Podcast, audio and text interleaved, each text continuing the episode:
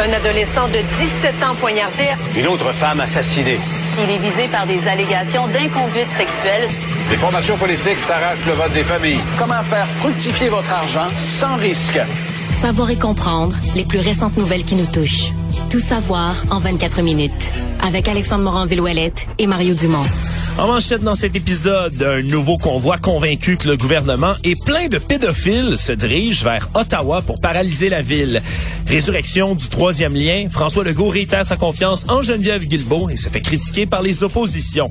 Le gouvernement canadien évalue l'option de divulguer le nom d'ex-soldats nazis qui se seraient réfugiés au Canada et panique autour des punaises de lit en France. Tout savoir en 24 minutes. Tout savoir en 24 minutes. Bienvenue à Tout savoir en 24 minutes. Bonjour Mario. Bonjour.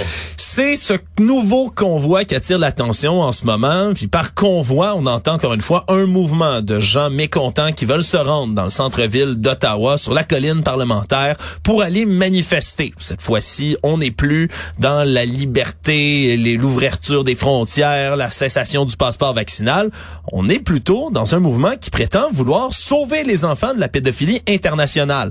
Mouvement évidemment qui s'apparente à toutes les croyances complotistes de type QAnon, hein, qui avance depuis longtemps que les gouvernements pédosatanistes, d'ailleurs, faut-il le reconnaître, euh, feraient un trafic mondial d'enfants, dissimuleraient à la population générale des disparitions d'enfants par milliers, voire par millions, qui arriveraient tout autour du globe, mais qu'on cacherait à la population générale.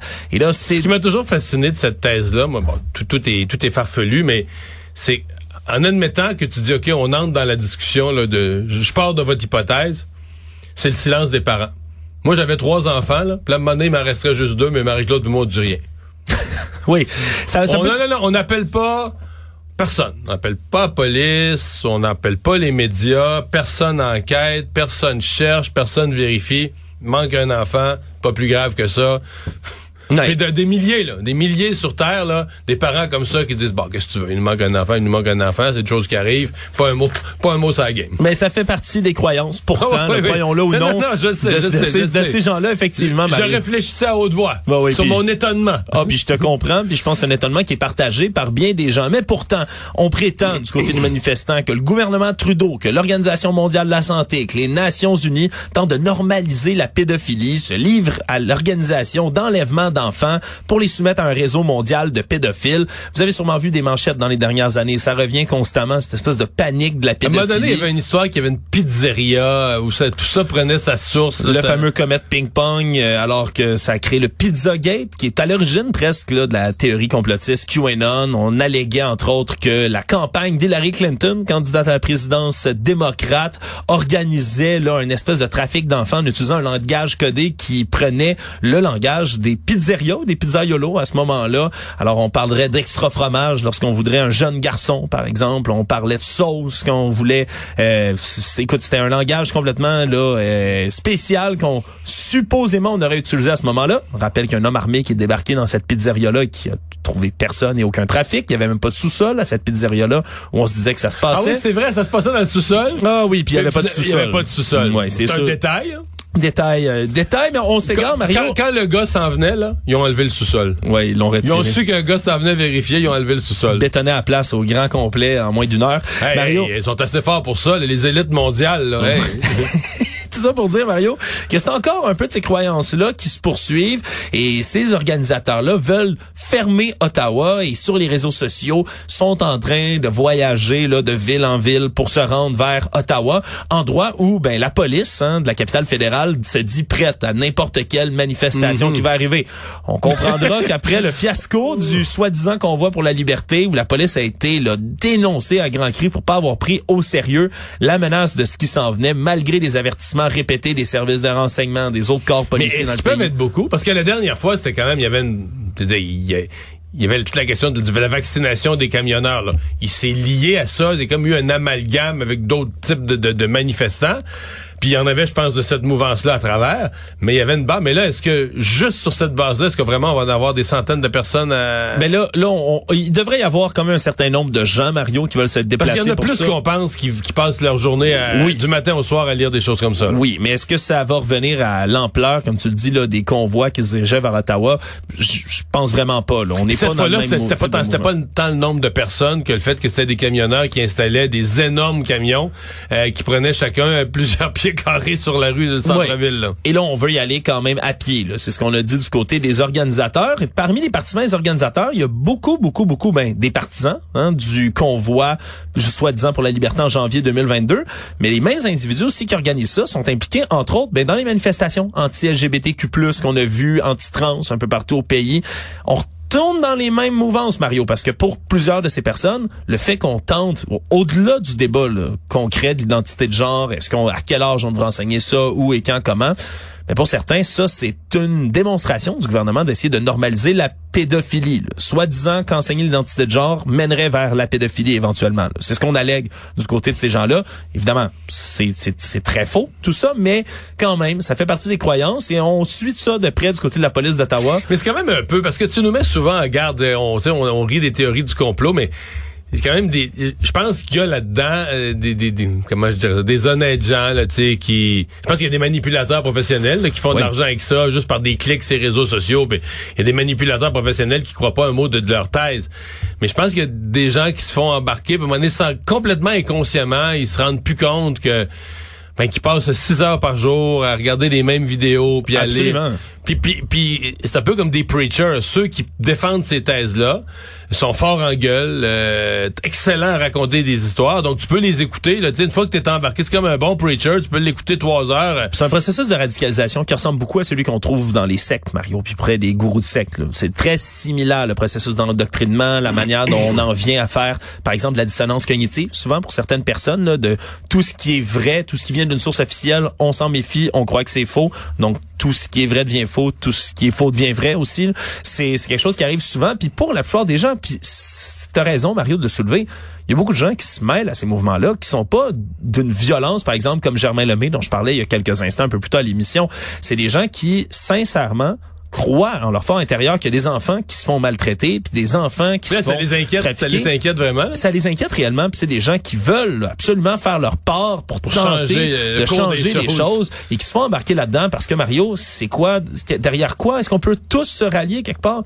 Mais qui est pour la pédophilie? Il y a pas de camp pour contre là. C'est tout le monde veut sauver les enfants, tout le monde veut contrer tout ça. Alors là, tu dis que c'est des pédophiles et des satanistes combinés ensemble qui font ça. C'est le référent du mal Qui absolu mène le monde. Qui mène le monde. Donc, le référent du mal absolu, si tu combats ça, toi, t'es vertueux. Ceux qui sont contre toi ne le sont pas. Actualité. Tout savoir en 24 minutes. Un peu moins de 24 heures après avoir ressuscité littéralement l'idée d'un troisième lien autoroutier entre Québec et Lévis, François Legault a dû défendre cette position hier qui semblait lancer un peu à l'emporte-pièce, avoir la réaction là, de son propre caucus et des autres qui l'ont tous appris un peu en même temps, euh, a dû défendre tout ça et a dû réitérer aussi mais sa confiance totale et complète envers sa ministre des Transports, Geneviève Guilbeault, parce que c'est elle qui a enterré le projet là, à l'origine. Ouais, mais je pense qu'elle avait l'aval du Conseil des ministres et du Premier ministre. Là. Oui, voilà, mais il a dû quand même, là, devant les assauts répétés des oppositions qui s'en sont donnés à cœur joie, aujourd'hui, Mario, ben, défendre cette nouvelle position devant les attaques répétées, là, non seulement, ben, oui, des oppositions officielles à Québec, mais également des propos euh, du député libéral fédéral Joel Lightbound aussi, qui est dans le même coin, qui a parlé d'un dîner de cons pour comparer là, la saga du troisième lien. Il y a également le ministre de l'Environnement fédéral, Stephen Guilbeault, qui a réaffirmé que le fédéral ne donnerait jamais un sou pour un nouveau projet autoroutier.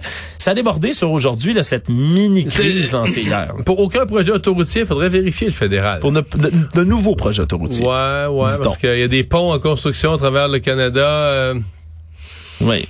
C'est ce qu'il dit, M. Guilbeault. Je ne rapporte que ses propos. mm, ouais.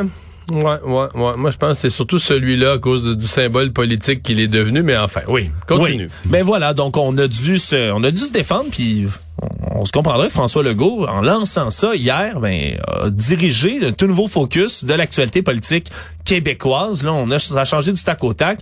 On parle presque plus de la partielle au final, puis plus du de ce qui en résulte finalement, une décision de la coalition Avenir Québec de consulter la population, c'est ce qu'on dit, sur un troisième lien, de ressusciter un projet. Ça va les suivre là, pour la prochaine semaine. Ben, pour l'instant, c'est ridicule. C'est-à-dire que ça ajoute à une mauvaise semaine, une semaine qui avait commencé avec une défaite électorale cuisante, et là ça rend l'affaire encore plus euh, loufoque. Là.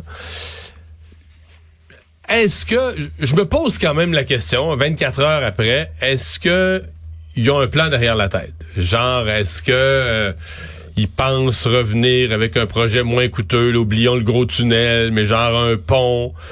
Qu'on pourrait remettre au monde le projet, puis que là, ils regrettent de l'avoir enterré, euh, ils regrettent d'avoir... Ils se rendent compte des dommages politiques que ça leur a causé. Dans lequel cas, mais là, François Legault, parce que là, on pourrait toujours dire, il aurait pu mieux le faire. Peut-être que François Legault a pu se dire, regarde, c'est tellement épouvantable de changer d'idée de même euh, une fois, puis une autre fois, puis revenir en arrière, qu'il s'est dit, il n'y a pas de bonne façon de le faire. Fait que c'est comme un... On va comme tout faire la même semaine. C'est comme arracher une dent. Là. T'sais, cette semaine, tout va mal. On a déjà perdu la semaine. Une élection désastreuse. M'a passé ça de même. J'ai écouté le monde, puis là, on, on, on vient notre capot de bord, et qu'on se dit, regarde, de toute façon, cette semaine-là, le mettre un gros X dessus est perdu. Mais si on rouvre le dossier, puis qu'on pense qu'on peut le ramener pour les gens de Québec d'une façon moins coûteuse, plus crédible, ben peut-être qu'on se dit que dans un an, dans deux ans, on sera mieux positionné. Je sais pas, c'est la seule façon que je peux le comprendre. Ou sinon, mais c'est la panique la plus absolue dans la cabane. C'est l'autre façon de le comprendre dans la foulée du scandale de l'ovation qui a été faite à un ancien soldat d'une unité nazie au Parlement.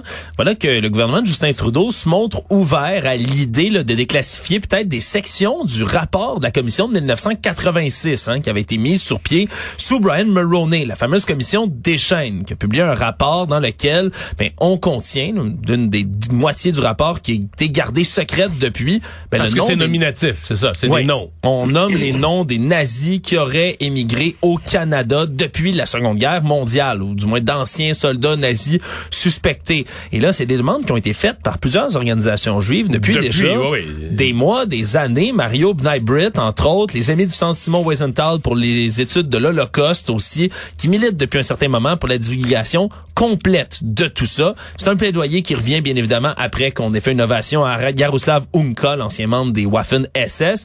Et là, le ministre Mark Miller de l'immigration, depuis quelques jours, avait laissé flotter l'idée. Et là, c'est le premier ministre Justin Trudeau, en arrivant à la réunion du caucus libéral ce matin, qui a ramené le sujet en disant que les hauts fonctionnaires vont examiner la question, vont réouvrir des archives, vont fouiller tout ça et juger si oui ou non on peut publier ces noms-là. Mais ils avaient, euh, je relise tout, mais ils avaient dit quand même à l'époque que les vérifications individuelles qui avaient été faites euh, laissaient croire que il n'y avait pas de crime de guerre qui avait été commis. C'est-à-dire qu'on on pouvait reprocher à ces gens l'appartenance à une division nazie. De s'être enrôlé. C'est ça.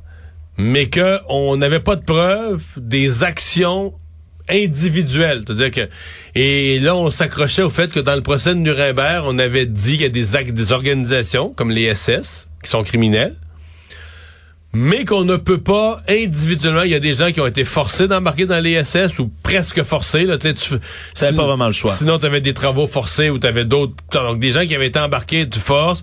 Et donc, euh, on ne pouvait pas collectivement les traiter tous comme des criminels de guerre sur la base de leur appartenance. Il fallait donc prouver des actions individuelles. Et c'est toujours là-dessus qu'on s'est accroché au Canada pour dire qu'on n'était pas capable d'associer ces individus-là, du point de vue individuel, des gestes précis qu'ils auraient commis faisant d'eux des criminels de guerre. Ouais. C'est la ligne est mince, mais que et que sur la base de leur appartenance à une division SS, c'était pas assez.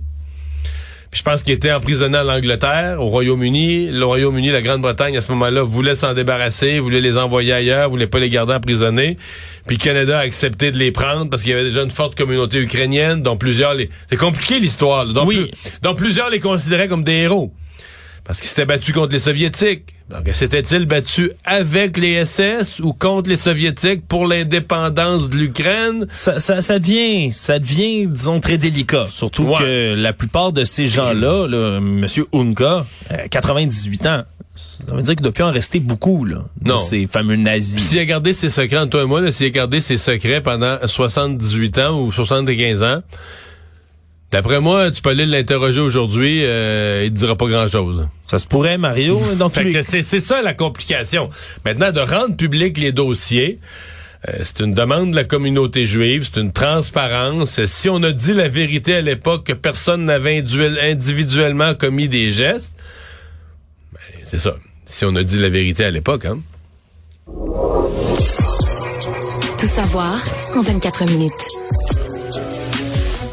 Des accusations, des arrestations ont été faites dans ce cas d'un jeune violemment frappé au visage près de son école à Saint-Bruno de Montarville. Des images qui ont été rendues publiques là, sur les réseaux sociaux et repartagées, beaucoup là, troublantes, dans lesquelles on voit un adolescent se faire frapper violemment au visage, là, à genoux, par un groupe d'élèves qui sont à, autour à de, de poing, lui. à coup de poing, à tour de bras, sans protection, parce qu'on on a joué ça du côté des agresseurs comme une, exécution, là, comme euh, tu sais quand euh, le groupe ar- armé État islamique faisait mettre à genoux des gens.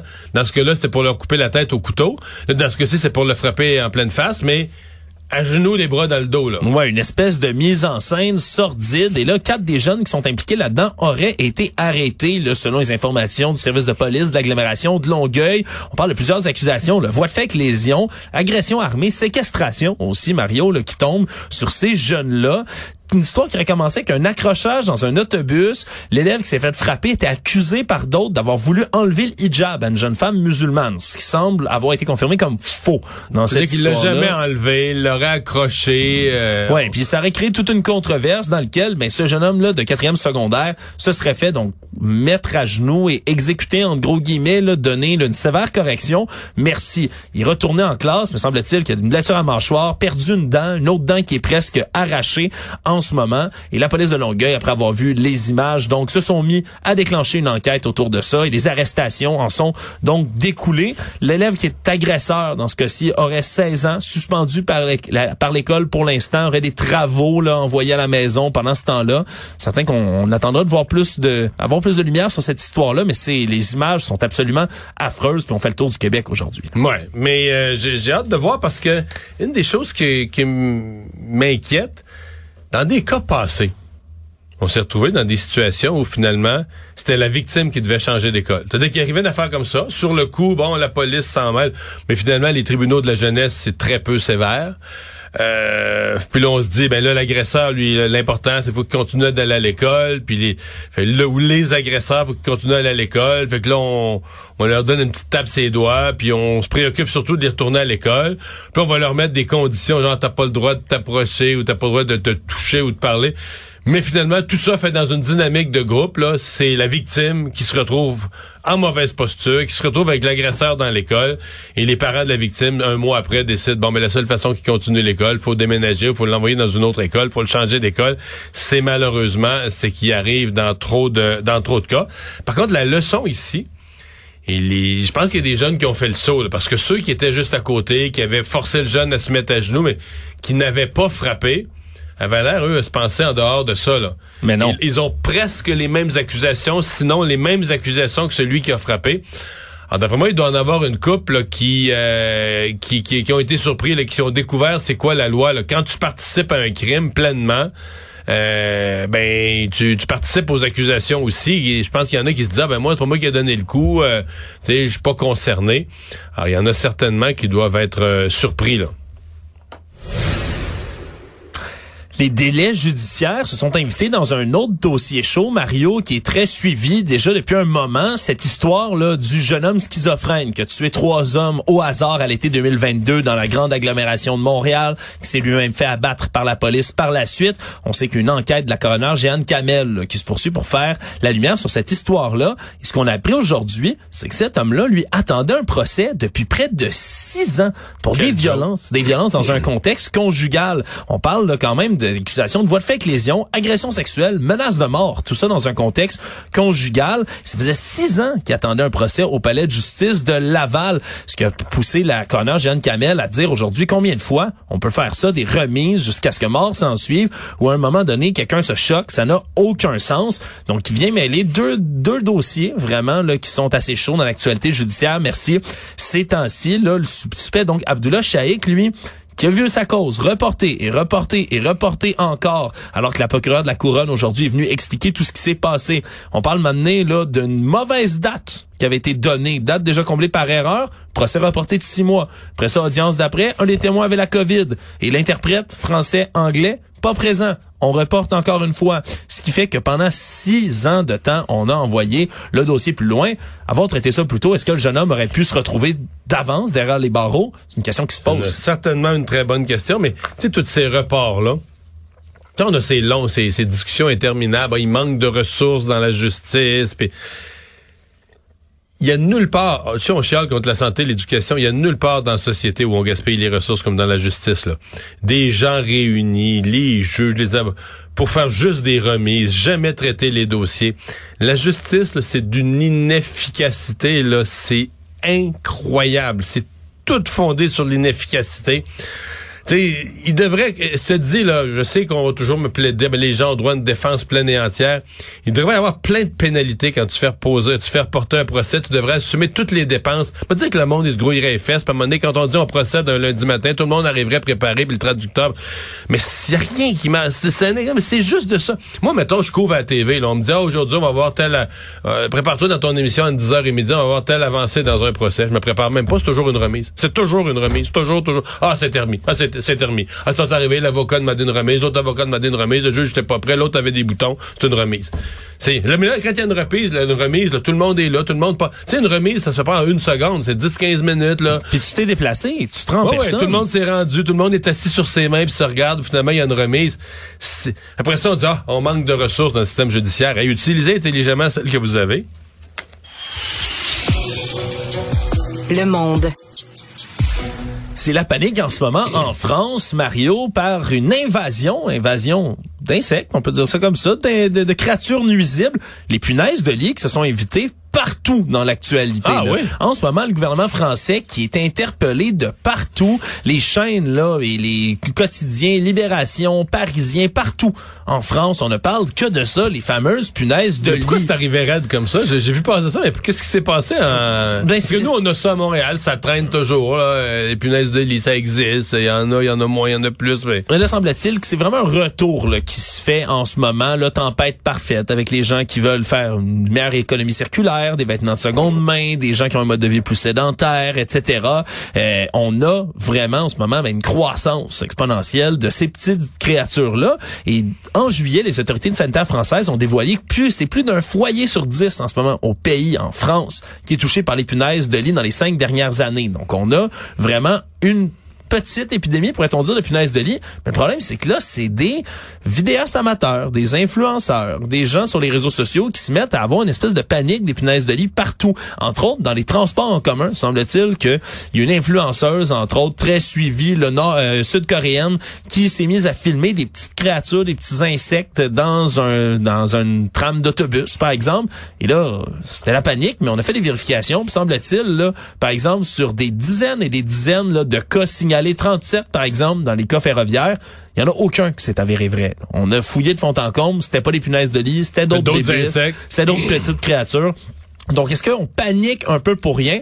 Peut-être, mais... Mais le premier endroit, là, est-ce que dans, dans les hôtels, les draps des hôtels, est-ce qu'ils que ça, c'est un endroit où, euh, moi, tu commences à paniquer dans un pays quand tes hôtels sont infestés. Là. Ben, semble-t-il là, qu'en ce moment, les sociétés d'intervention contre les nuisibles, là, en bon terme, les exterminateurs, sont débordés en France. On les appelle partout pour tout et rien, pour qu'ils viennent vérifier ce qui se passe. Mais c'est certain, Mario, que semble-t-il que c'est beaucoup d'établissements comme ça, hôteliers. Tu m'as intéressé beaucoup. Comment s'appellent en France les, les exterminateurs? Société d'intervention contre les nuisibles. J'adore. C'est comme ça que, oui, moi aussi. c'est l'agence France-Presse qui rapporte tout ça. Ce que de la nouvelle. Ben voilà, de la France. Donc, euh, petite peur panique, surtout parce que ben on est à un an des Jeux Olympiques en France. Moi, je, je travaille dans une société d'intervention contre les nuisibles. C'est si beau, le français. Résumer l'actualité en 24 minutes, c'est mission accomplie.